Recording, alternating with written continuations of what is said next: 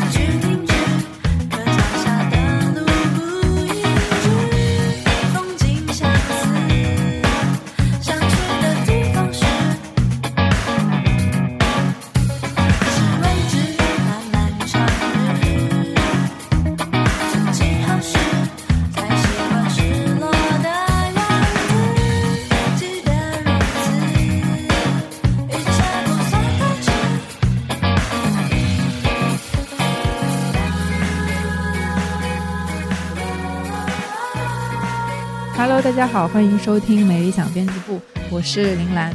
今天这期节目也是比较特别，我们又请到了一位嘉宾，可以请远在台湾的马世芳老师和大家打个招呼吗？嗨，大家好，我是马世芳。不知道孙总在邀请您的时候有没有跟您讲过，我们这个节目是个。什么样的节目呢？他就简单说了一下，但我光看你们叫没理想，我就很有兴趣。我们其实最近有在小小的策划一个采访系列吧，与长辈聊会儿天。然后，所以我已经升 升格为大长辈的意思。呃，差不多。最近有没有什么新歌让您觉得是耳目一新，可以聊一下的呢？嗯，对啊，年初那个滚石壮乐队还真听到了不少我蛮喜欢的作品，因为他们都是翻唱那个滚石历年来出版过的东西嘛。我我我觉得有蛮多东西我都我都还蛮惊奇的。我自己私心最喜欢的几首，可能一个是《伤心欲绝》，嗯，他们重新唱了陈珊妮写给杨乃文的《应该》那个版本，我非常喜欢。嗯，然后我我我然后我认识了一些对岸的乐队，嗯。我之前完全没听过，有一个叫虎啸春的，我蛮喜欢的啊。然后风衣啊，我也蛮喜欢的，我觉得很有意思。那有一些之前就知道的乐队，他们在江湖打滚多年，交出了我也觉得挺佩服的东西，像 PK Fourteen 啊，啊，还有 Carsy Cars 啊这些老乐队，他们他们的作品我听的都觉得蛮感动的。那台湾这边的发行我一直有在有在追啦，因为这是我的工作嘛。最近大象体操发新专辑啦。这个我很喜欢。最近还有谁发片了？嗯，哦，前前一阵子就去年，台湾有一个新的两人组合叫克拉奇，他们很有意思。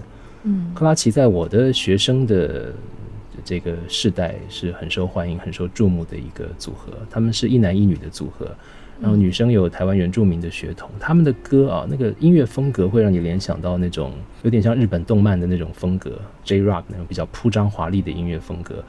但是他们的歌词呢，是混合了日语、台湾的原住民的族语，还有台语啊。因为女女主唱她自己夏子，她叫夏子嘛，夏子她自己就有这个原住民的血统，所以他们用这种混合语言的方式去唱，唱一些跟台湾近代史有关的题目。哎，我觉得挺让我感动的，就是他们的作品。然后我去年蛮喜欢另外一支我本来就很喜欢的新乐队，叫百合花，他们也是唱唱台语的，他们把那个民乐的元素玩得很厉害。歌词也写得很好。听起来就还蛮多新的东西有在出来。您的这种感觉其实跟我会有一点点不一样。我我可能就平时看综艺什么的比较多，然后然后我会觉得说，好像最近仅限内地吧，文娱这一方面好像都进入了一股复古潮。就是我在看的综艺都在做一些老歌的的节目，普通人去卡拉 OK 的时候唱歌，一般也是在唱老歌，所以就我会觉得好像就好像最近。近这段时间比较缺乏那种国民级的，真正所有人都会唱，然后就像以前的台湾或者是香港乐坛的那种音乐或者歌手，我已经感觉很久没有见到了。嗯，现象级的歌倒是我我的感觉啦，这这在台湾倒是每年都还是会有那么几首。嗯，你像茄子蛋的歌，他们在网络上的流量常常是破亿的，就是以台湾的人口来看，那是很惊人的数量啊。嗯，就几乎是大街小巷，你随时有机会可能会听得到茄子蛋的歌。这种啊，卢广仲的歌也是会有这种这种效应。有就有时候当然是跟电影的这个结合在一起，会有加成的效果。所以还是有啦，只不过这个现在看影响力不像以前，以前就是看广播电台啊、电视会播什么啊、收音机会播什么啊。现在就是看网络的流量嘛。那网络流量这件事情，它是一个更私密的、更个人化的东西。它跟以前那种大众媒体铺天盖地的那种状态还是蛮不一样的吧？嗯，呃，我想这二十年来大概就是慢慢转移到现在这种比较个人化的收听行为。所以以前你像我的学生们年轻的时候，或者我不知道，也许你的这个时代小时候听五月天、听周杰伦，就全班同学都在听。对的。呃，现在可能比较少这一种。就是什么人一发，全班的人都去抢时间要听，甚至要赶快拥有一个实体的东西，大概比较不一样。现在我观察我班上的同学，大概都是也是千禧世代嘛，啊，两千年左右出生的啊，大家各听各的东西，然后各自对自己真的你喜欢音乐这件事情，你就会对音乐比较在乎，比较讲究，然后就会去钻研你自己喜欢的这个类别。那因为网络很方便，所以你喜欢的这个类别，你无论如何一定能够找得到一些同好一起切磋，你就不见得会那么在乎是不是整个社会都跟你一起在喜欢这个。你只要知道有一群人跟你一起在喜欢，心里就比较踏实。对，那音乐节的时候他会演嘛？你去看，你就发现哦，原来有这么多人跟我一起喜欢他，或者没有太多人，但是我们有这么一小群人互相抱团取暖，感觉也蛮不错的。我觉得现在的生态比较像是这个样子，在至少在台湾啦，我觉得对年轻人来说，音乐变成是一种生活里面很理所当然的选择啊。就像有的人讲究要怎么去穿古着，就去二手衣服店去把自己打扮的很有样子啊。嗯，那这个听音乐好像也是这样吧，就是一种一种生活品味不落痕迹的展现。听音乐是一个蛮有趣的事情，一方面它很私人，一方面你又会期待有很多人跟你一样有这种情感，这情感可以有一种公共性的分享。对，这个这种矛盾的心情就是流行音乐的魅力吧。啊，所以呃，然后每一代人有每一代人喜欢的口味嘛。这个你刚刚说，呃，好像现在综艺节目大家都还是比较喜欢听老歌啊，啊，就有一种怀旧的这种东西啊，这个也是蛮可以理解的啦。因为当大家都觉得自己的青春时代是最美好的时候，你自然会比较怀念你青春时代听过的那些音乐，因为你听那些音乐，你就会想到年轻时候的那些经历嘛。那以前那个时候自己过得苦哈哈的，每天骂天骂地，但是你长大之后回头想，这些事情都感觉还蛮蛮甜美的啊。年轻的时候看到一切都是，好像都是闪闪发光的嘛啊，所以音乐就是这样啊。另外当然还有个大环境的因素，就是刚才说。以前是大众媒体还有垄断影响力的时代嘛，电视台播了一个什么，大家全部都都会知道啊。那或者一个戏用了个什么主题曲，全部的人就就都会唱。这种状况现在比较不一样了啦，或者多多少少会有一些影响。所以有时候心里会怀念啊，小时候周杰伦发片了，全班同学抢着听啊。那现在怎么都没有这样的事情了啊？是的。但谁说一定要全部的人都一起去迷 同一个人，也不见得嘛。也许现在这种。比较零碎分众化的聆听行为是比较健康跟正常的生态，也不一定啊。因为我们这边像呃什么抖音啊、快手，嗯就是一些做短视频的平台，就非常的火，在他们那边就会催生出一套他们的制造音乐或者是打引号神曲的嗯一种方法吧，所以他嗯们嗯。那种短视频平台就出来了很多也蛮火的音乐，但是不太好去分这个高低之分。但是可能嗯。对于另外一批更原教旨主义一点点的人来说，就会觉得这种是一个很不好的现象，就是说。哦，呃，像最大的这种视频平台，他们拥有去让一首歌火的权利，就会导致真正好的音乐人就没有办法去被推广，因为他们是短视频平台嘛，所以他们做的音乐肯定是天然的会更符合一个呃视频的节奏，他做歌的那个呃逻辑可能跟原本就是认认真真只是为了做歌而做歌的那个逻辑不太一样。嗯嗯嗯，嗯，对，您有没有什么想法对于这种现象？这个你只要想通了就没事，因为不同的媒介、不同的作品服务不同的对象，这个跟做菜一样。我们吃外食，你最顶级的去吃米其林星级餐厅，那平常打发打发沙县小吃也是可以吃的嘛。那你不会拿这两个东西放在同一个天平上去做比较，因为他们服务的对象不一样，对不对？嗯抖音、神曲这些东西，它有它的技术要求，它有它嗯要满足服务对象的时候，他们的那一种专业。那那个专业的要求，跟你去做一个在录音棚里面花上几十万、几百万嗯去打造出来的流行音乐符合工业标准的东西，那个当然是完全不一样的事情。就好像你拿手机拍个短影片，跟你做好莱坞大片是完全不同的事情，不能说因为都是影片就放在同一个天平上去比，它的服务对象本来就不一样。那我我我也常常跟我的学生说，在这个创作的世界里面呢，当然评价的标准是存在的啊，一定可以分出高下，一定可以分出雅跟俗啊，一定可以分出好跟坏，但是所有的这些标准都不是绝对的，它是相对的标准啊，你要先把你这个标准这个参照系统先搞清楚，有这样的自觉，你再去评价。那就一个呃比较客观的角度看啊，什么叫做成功的作品？嗯就是他要服务的对象买单了，它就是成功的作品。你像抖音神曲，流量够大了，它就成功了。啊，那你用一个专业音乐制作人的角度去批判他混音混得不好什么，这个就是 完全不对嘛，不是这个意思啊。那有的人去做，比方说前卫爵士乐，那你说这个东西普通老百姓听不懂，这个也也不是嘛，这个对不上嘛，对，不是那个问题。我想艺术作品或者说创作的成果，它只要呃符合它所要服务的对象的需求，它应该就能够说是成功的。而且话又说回来，你以为写一个抖音神曲很容易吗？你去写一个看看。不容易啊，真的不容易啊！那种短短的，然后马上能够洗脑、马上能够传唱的东西，是非常不容易写出来的。那写出来之后，它可能爆红一时，要能够持续性的爆红一段时间，那是更是难上加难。您刚才提到雅和俗，一般有没有一些比较简单的标准去听出来呢？没有流行乐没有那么严重啊。流行乐这个类别，它不像你听歌剧啊，你需要一些知识教养才能够入门啊。甚至可能听爵士乐也需要一点基础背景知识，比较容易进入嘛。流行乐没有那么多讲究了，你就直接就这么听，听了喜欢不喜欢。其实流行乐好的流行乐作品不需要去焦虑你懂不懂，嗯你听了喜不喜欢就对了啊。但当当然它还是有它的文化内涵跟它的技术的东西，还有一些背景，有些教养。那就跟就跟看球赛一样嘛，你你外行的人看看足球就看谁先踢进门，也会很高兴啊。对，对那对，内行的球迷就会跟你分析这个分析那个，讲个三天三夜的。那他们得到的乐趣可能就可能比我们这些只会看会不会谁先进球的球迷乐趣会多一些，大概差别是这样吧。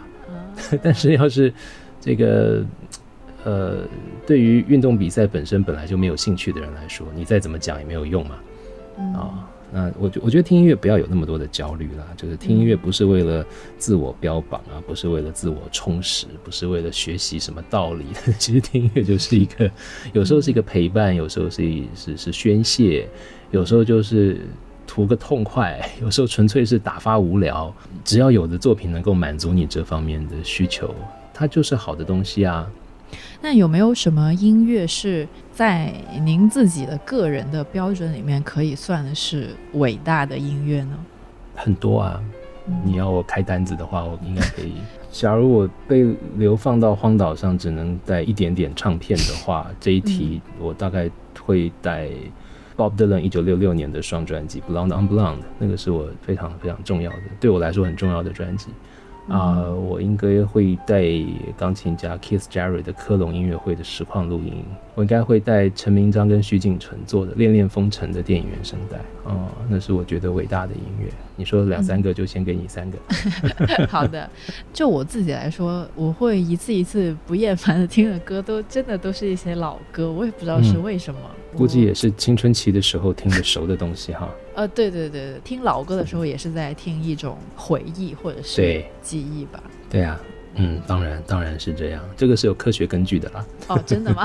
对，大部分的人过了的二十几岁，二十五六岁吧，就不太再听新的东西了。过了三十岁之后，几乎就不听了。这是科学研究的这个是归纳出来的一个结果。那流行音乐锁定的听众的年龄层本来就是大概。十三岁到二十三岁之间的这个时代嘛，那呃，超过这个岁数，听众慢慢就不太再愿意去听新的东西，就倾向于反复听以前听过的东西。哦，这也很有意思哎，这个我之前完全不知道。这个就是我们的大脑的形成成熟的过程，它自然会形成一个这样的惯性嘛。哦，那青春期是你你的脑在还在成长的阶段嘛？大家在一种乱七八糟的过程之中重新认识这个世界。那在这个阶段，你听过的音乐就会对你的人生带来最深最深的影响跟印象。所以我们都觉得青春期听的音乐最好听，那不是因为那个时候的音乐最厉害，而是因为那是你自己是是你自己人生正在一个最关键的阶段。回想起来，那是你人生最美好的阶段。你听过的任何音乐都是最美好的音乐。这个，所以每个人十八岁的时候听的音乐都是最美好的音乐。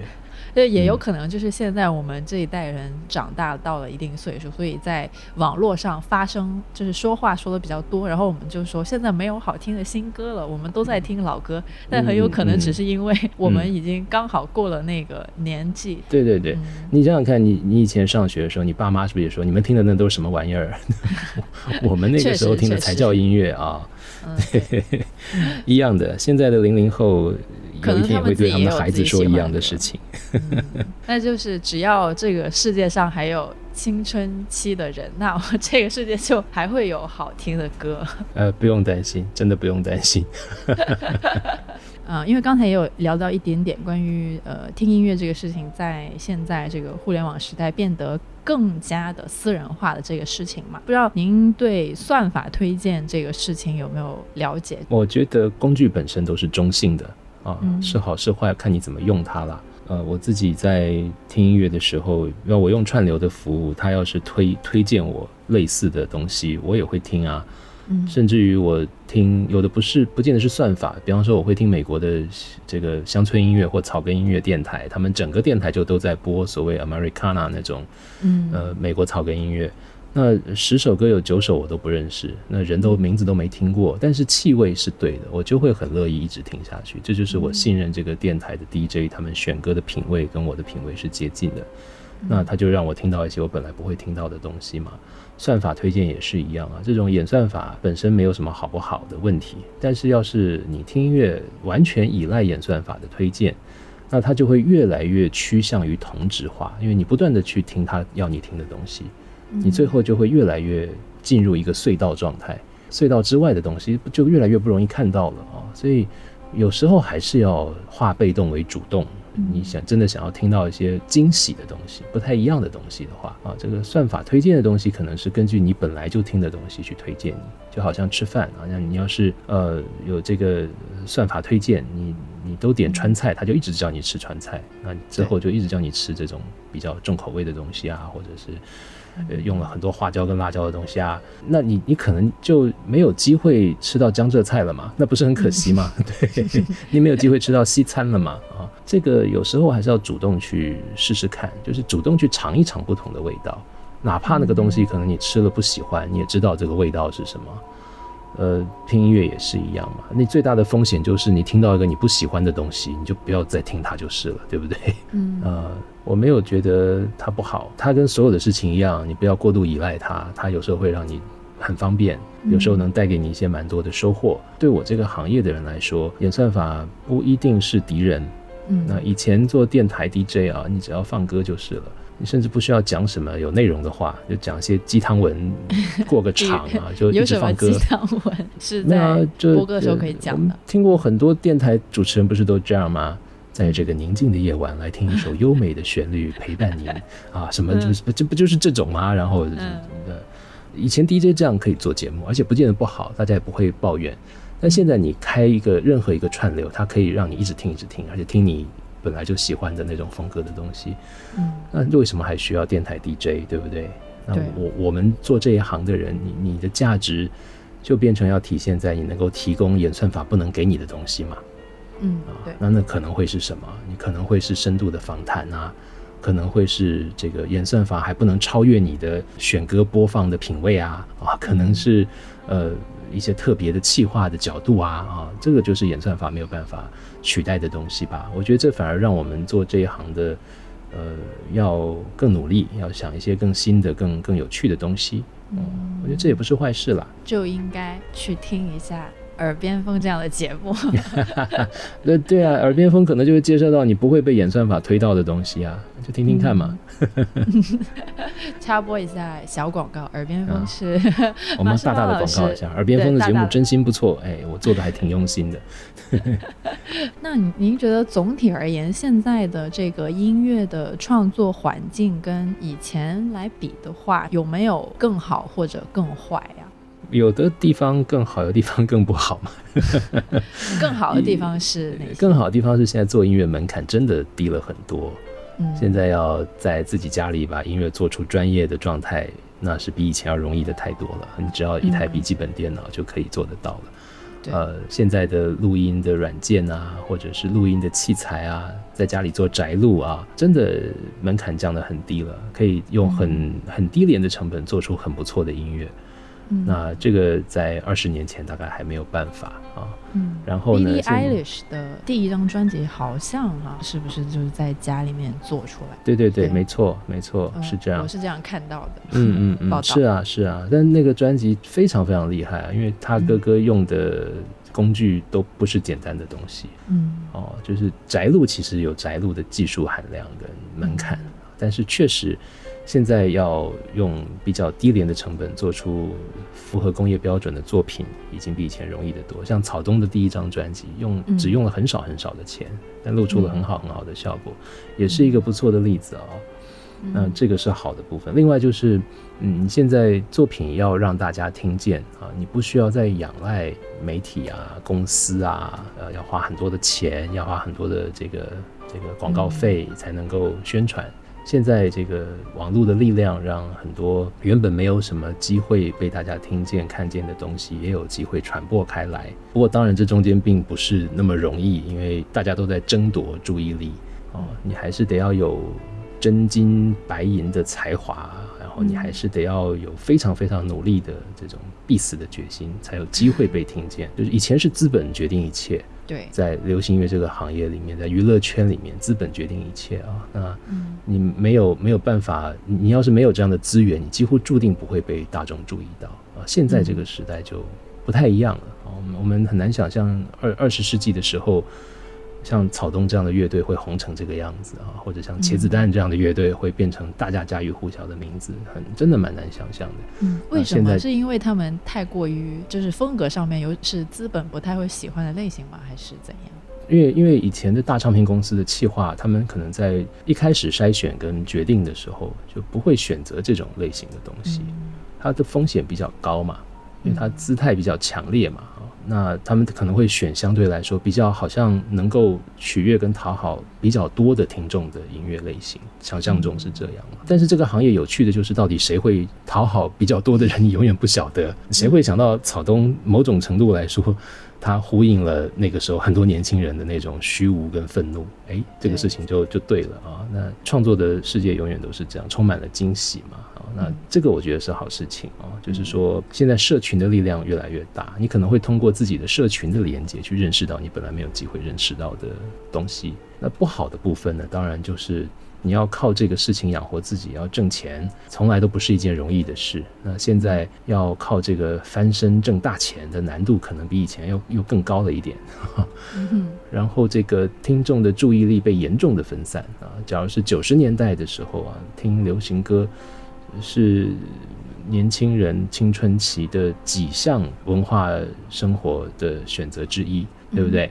那或者说休闲的选择，就那时候选择不多嘛。你看书、看电视、看电影、打球，不然就听歌啊啊。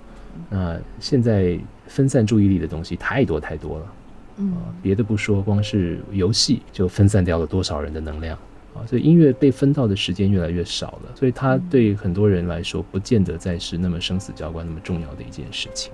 它可能会变成越来越分众里面的小众，也不一定。那这个对做音乐的人来说，当然就会感觉比较寂寞一点。嗯嗯嗯。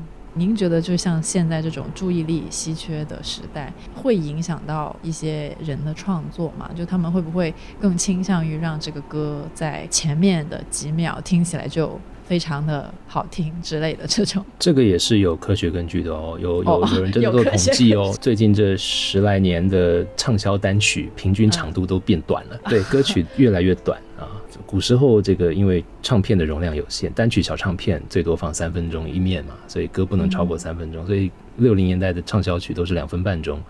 那后来没有这个限制了，就是这个载体的容量变大了，歌就越来越长嘛。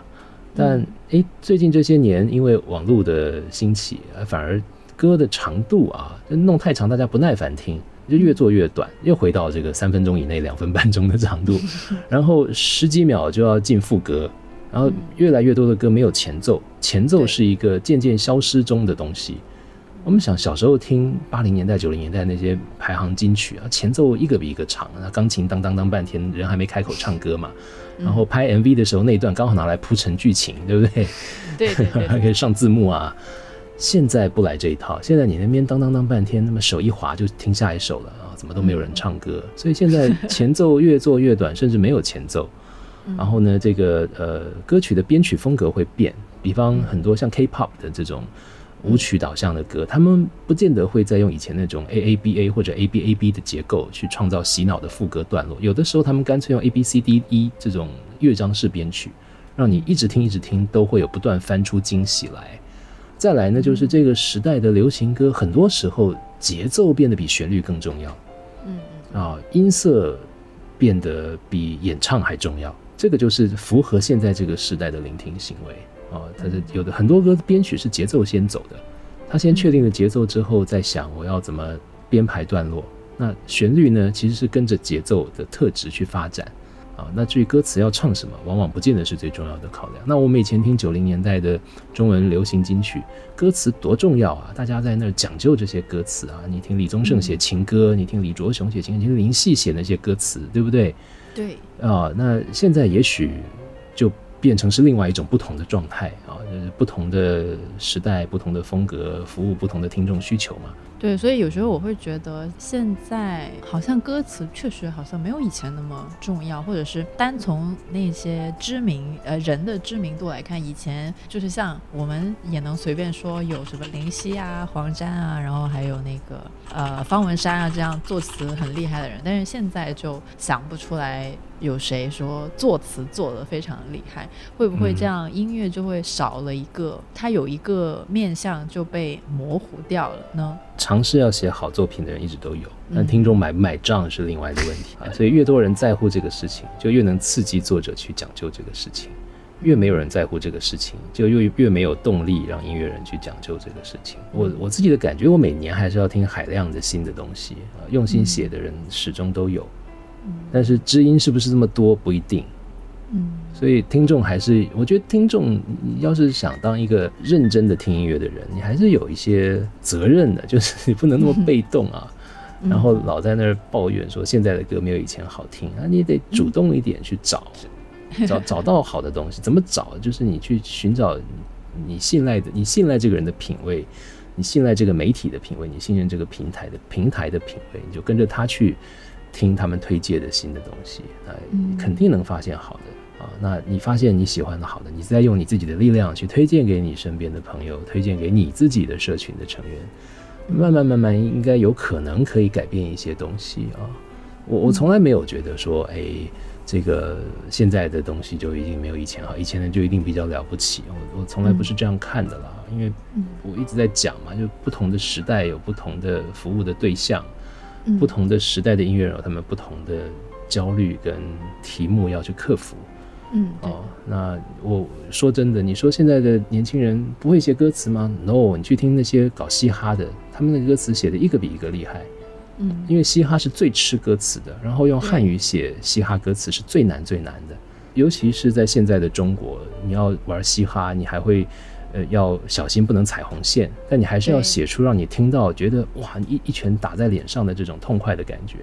嗯，很不简单哎，我觉得还是有不少厉害的哦。然后我我对嘻哈不敢冒充说我很内行，但是我很佩服的台湾的这个颜社的老板迪拉，他就在讲，他说哇，他听到了这个对岸的一些年轻的嘻哈仔，哦，东西非常厉害，比台湾同辈人做的还厉害，好可爱。对对对对对。那我我这些年听到很多非常厉害的作品是嘻哈这个领域出来的。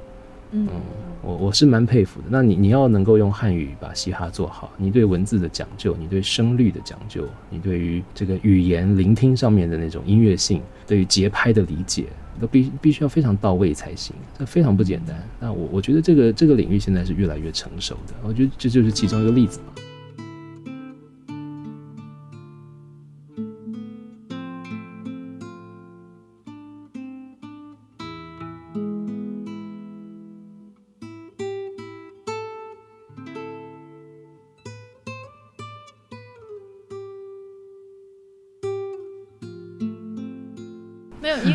像我们这些年轻人，就不知道是不是太闲了，然后闲着没事做，就会想一些很奇怪的问题。有时候会觉得说自己没有很热爱的东西。呃，像您的话，我觉得听音乐可以算的是一件您热爱的事情，对吧？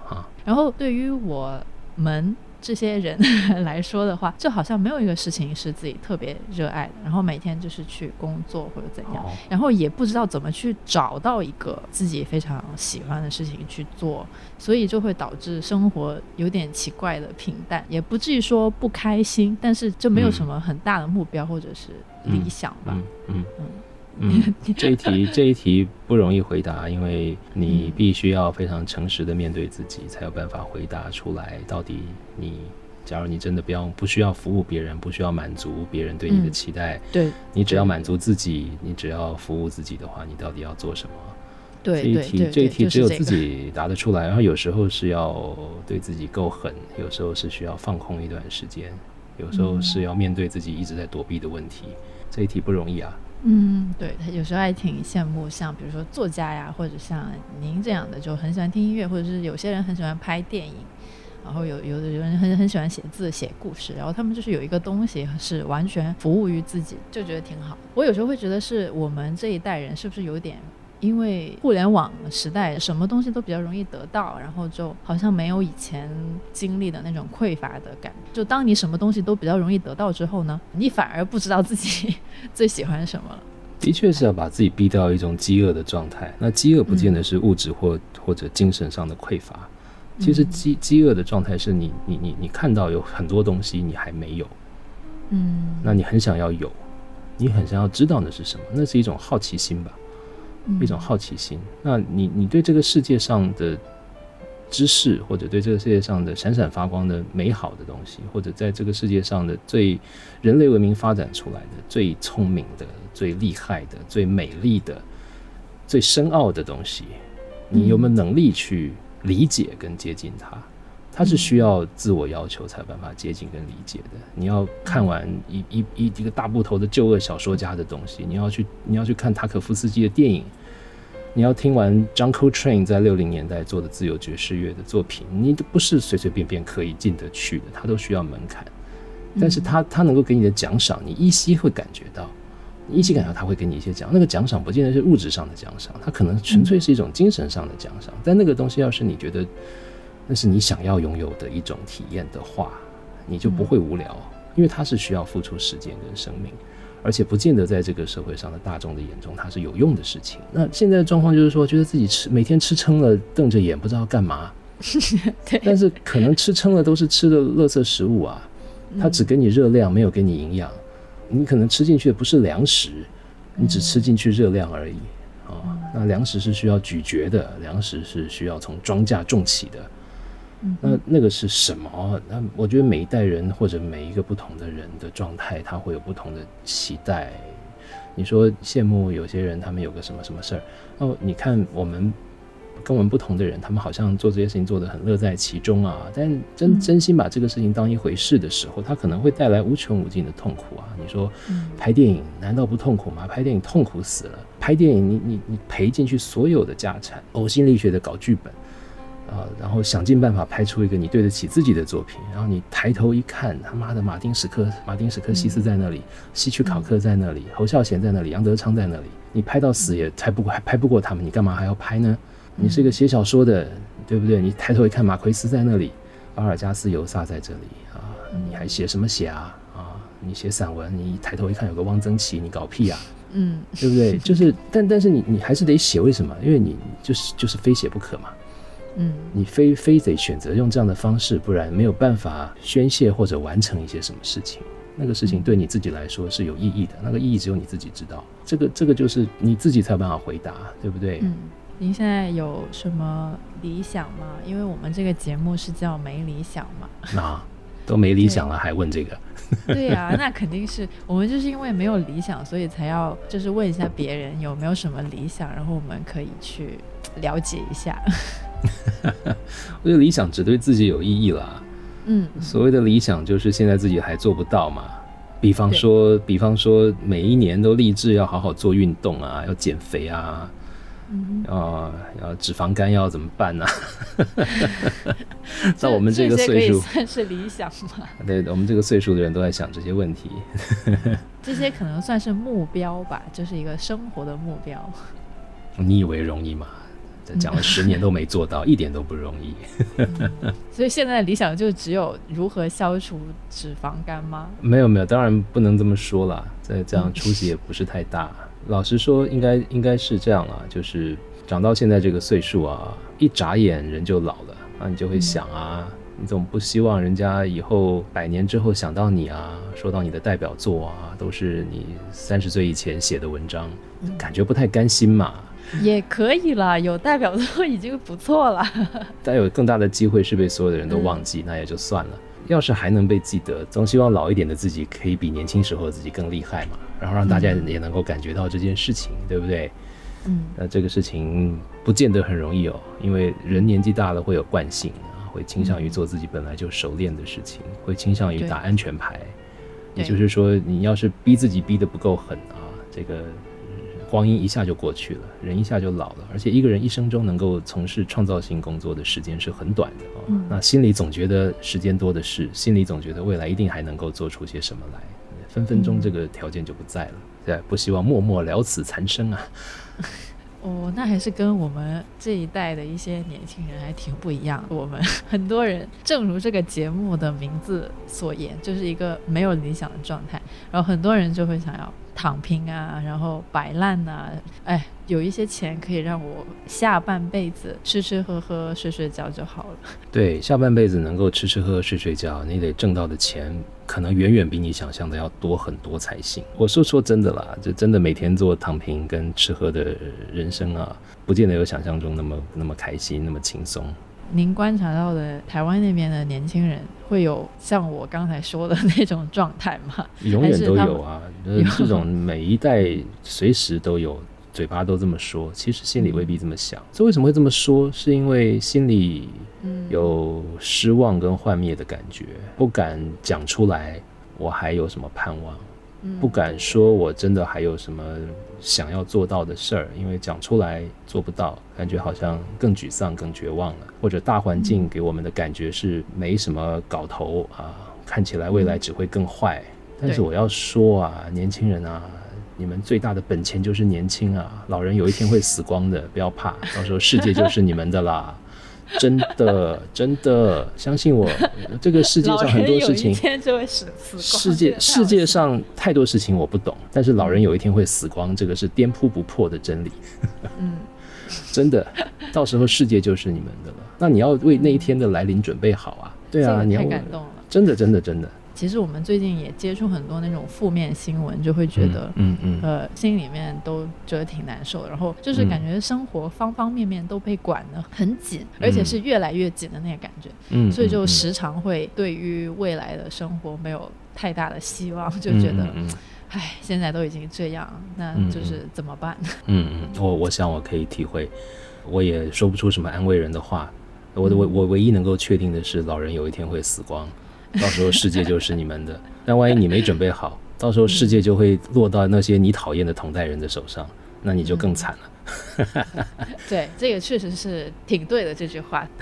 对呀，我我还蛮喜欢前几年，其实其实大家都多少经历过这种沮丧的时刻，嗯，觉得时代不站在你这一边，觉得你的选择好像都是错的，看不到看不到什么出口啊。那我还蛮喜欢那时候听到的一句话，就是。不是因为有希望才坚持，而是必须一直坚持才会有点希望。嗯，这个话就放在心上吧。嗯，哎呀，我们好励志啊！我们怎么充满了正能量啊？明明是没理想嘛。最后可以请老师来给我们这个播客节目挑选一首 BGM 吗？因为我们每期节目都会放歌嘛，然后之前都是我自己选一些我自己的歌，然后这一期我们都请来了耳边风的马世芳 老师，怎么可能就轻易的放过？必须要是不是推荐一首歌，然后我就放在这个节目。那我就我跟那我跟你讲，你就放那个我今天反复提到的陈明章跟徐锦纯做的《恋恋风尘》的电影配乐。那我们最后可以录一个结束语，就是就这样吧，三二一，就就这样这样吧。好怪哦，再说一次。就好，我先说吧。你先说。就这样吧。算了，就 这样吧。再说一次。就这样吧。就这样吧。就这样吧。OK。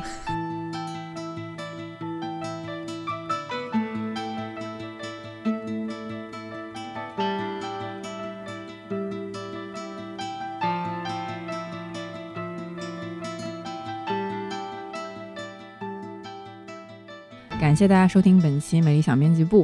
如果你对马世芳老师的节目《耳边风》感兴趣的话，可以去看理想 APP，呃，搜索“耳边风”或者马世芳，啊，就可以收听了。啊，当然还是要买一下的哈。怎么说呢？就是不亏，真的是不亏。马世芳老师的声音本来就很好听，然后他挑歌的这个品味也非常的好，相信会给你带来非常多的惊喜。嗯，那如果你喜欢这期节目的话，也欢迎给我们转发、点赞、评论，非常感谢你的支持，我们下期再见，拜拜。